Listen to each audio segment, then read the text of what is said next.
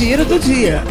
A Prefeitura prorrogou o prazo de inscrições do programa Jovem Cidadão até o dia 16 de maio. O projeto oferece oportunidade de aprimoramento a estudantes por meio de estágios supervisionados e remunerados na administração municipal direta e indireta. As inscrições são gratuitas e devem ser feitas no site da Prefeitura. A rede de solidariedade do município arrecadou de 25 de março de 2020 a 3 de maio de 2021 um total de 239.785 quilos de alimentos. Outros 367 mil quilos foram comprados pelo município. O resultado foi a entrega até agora de 20 21.972 cestas que atenderam até o momento 9.163 famílias em situação de vulnerabilidade em 2020 e 4.521 famílias em 2021. Nesta quarta-feira, dia 5, a plenária digital do Orçamento Participativo traz a temática Pessoas com Deficiência. Todos podem participar por meio do canal oficial da Prefeitura no YouTube. Mais informações sobre as datas das próximas reuniões você encontra no site da Prefeitura de Araraquara. Giro do dia.